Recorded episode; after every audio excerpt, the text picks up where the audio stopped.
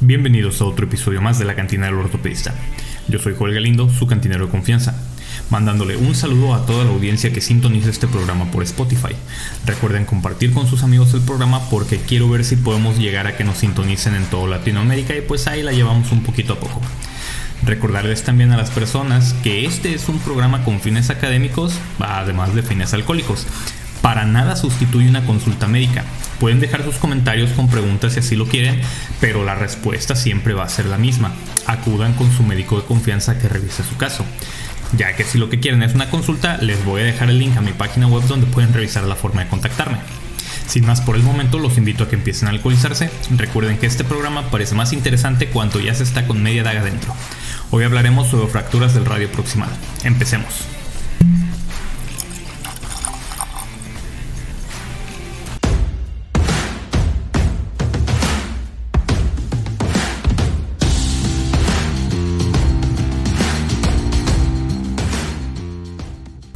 Las fracturas del radio proximal incluyen las fracturas de la cabeza y del cuello del radio. Este tipo de fracturas son comunes y están presentes en aproximadamente el 30% de todas las fracturas del codo, representando entre el 1.7 al 5.4% de todas las fracturas en adultos. Algunos estudios describen un predominio masculino con una proporción de 2 a 1, pero otros describen una distribución equitativa entre géneros. En promedio, las fracturas en los hombres ocurren 7 años antes que en las mujeres, con una edad media en el momento de la lesión de aproximadamente 45 años, demostrando nuevamente que los hombres hacemos más pendejadas que pueden dañar nuestra salud.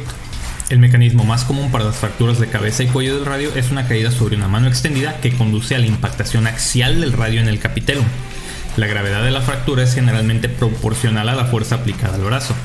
Así pues, las lesiones sufridas como consecuencia de los deportes y las caídas desde una altura a menudo conllevan patrones de fractura más graves.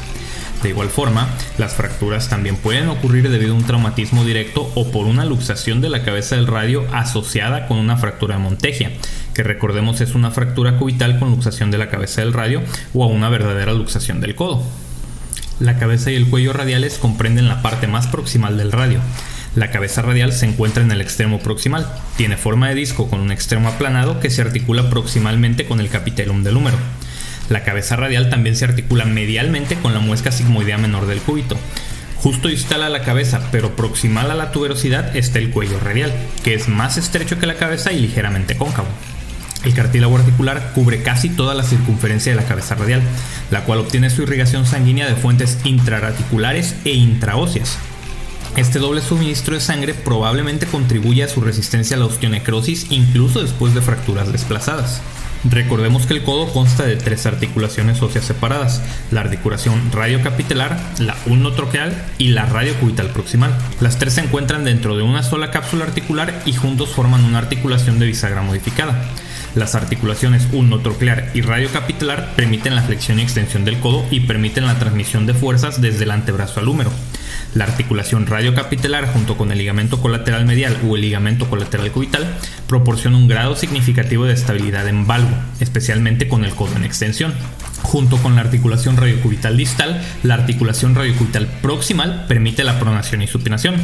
El fuerte ligamento anular del radio sostiene la cabeza radial en la muesca troclear menor del cúbito para permitir una rotación suave durante la pronación y supinación.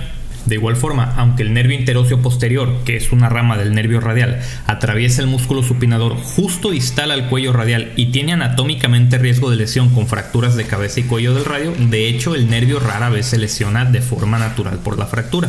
No existe un sistema ideal de clasificación para las fracturas de la cabeza del radio, pero con mayor frecuencia se usa la clasificación de Mason modificada.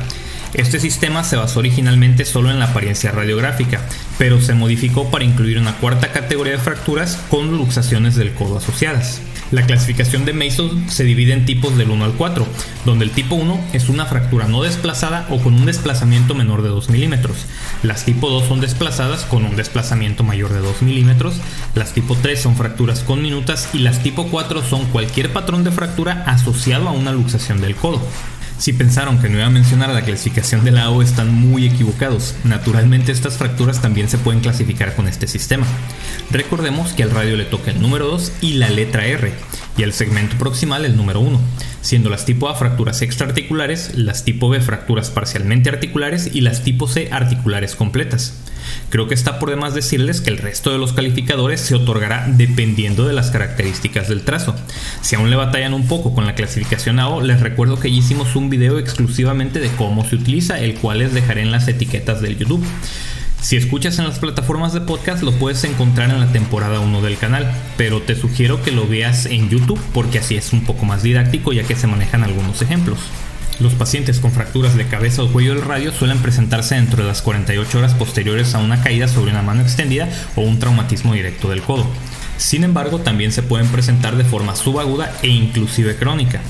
Un antecedente de luxación con reubicación espontánea aumenta la posibilidad de lesión del ligamento colateral medial o de la apófisis cornoides.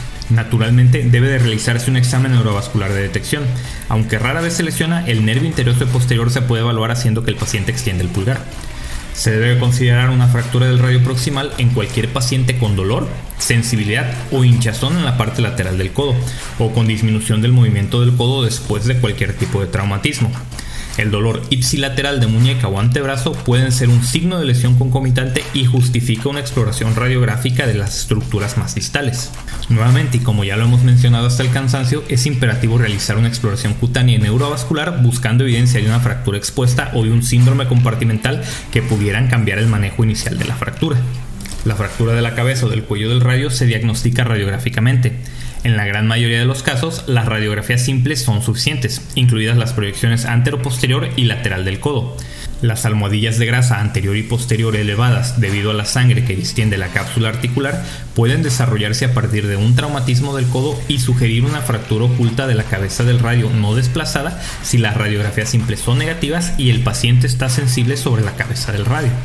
Otra proyección útil es la lateral oblicua de Greenspan, la cual permite la visualización de la cabeza radial sin que se sobreponga la coronoides, lo cual ayuda a detectar fracturas sutiles de la cabeza radial.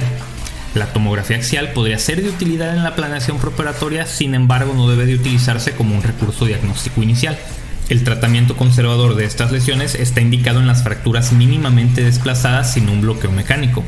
En muchas ocasiones el paciente no podrá mover por el dolor, por lo que en estos casos se puede realizar una aspiración del hematoma de fractura con una subsecuente infiltración con lidocaína y repetir el examen físico.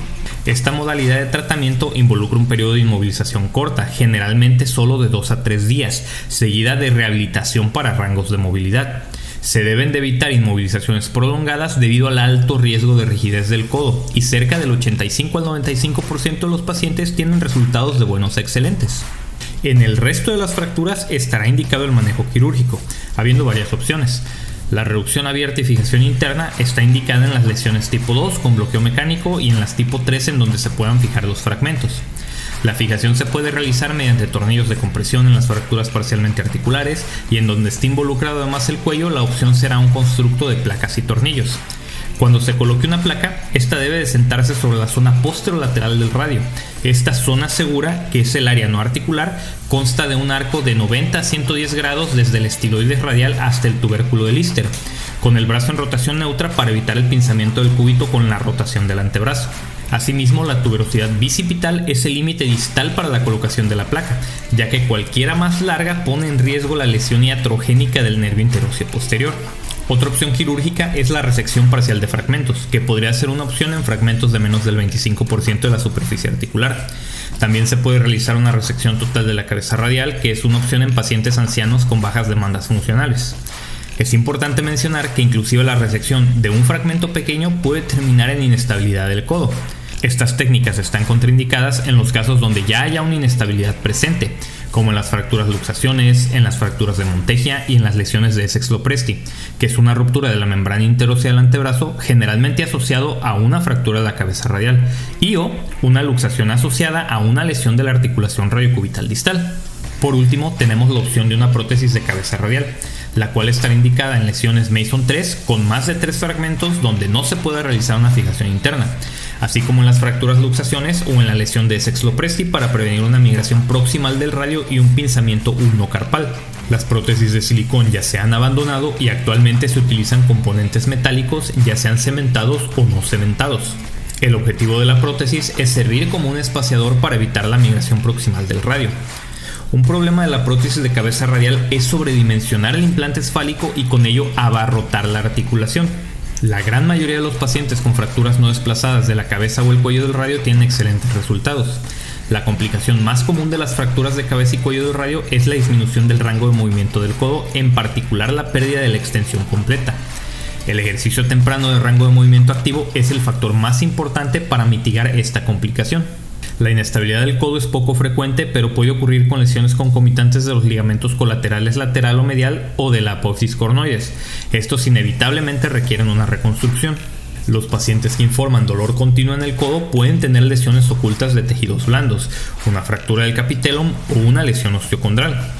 La osteoartritis postraumática es otra causa de dolor en el codo después de una fractura de la cabeza radial, y la probabilidad de osteoartritis aumenta con la gravedad de la fractura puede ocurrir dolor de muñeca, posiblemente debido a lesiones no reconocidas en los huesos del carpo, la membrana interósea, la articulación radiocubital distal, el complejo de fibrocartílago triangular u otras estructuras. La osificación heterotópica y el síndrome doloroso regional complejo también son complicaciones posibles. Si se opta por un manejo quirúrgico, se puede ocasionar una lesión al nervio interóseo posterior y también puede haber un aflojamiento del material de osteosíntesis. Esto fue todo por el episodio de hoy. Si te gustó y lo encontraste de utilidad, no olvides hacérmelo saber en los comentarios, dejando tu pulgar arriba, suscribiéndote al canal si aún no lo has hecho y compartiendo el video con tus amistades. También me ayudaría mucho si dejas una revisión de 5 estrellas en alguna de las plataformas de podcast. Literalmente te toma menos de un minuto hacerlo y con eso me tirarías un parote. Yo soy Joel Galindo y esto fue la cantina del ortopedista. Como cada semana les recuerdo que se porten mal, lo hagan bien y nos vemos hasta la próxima.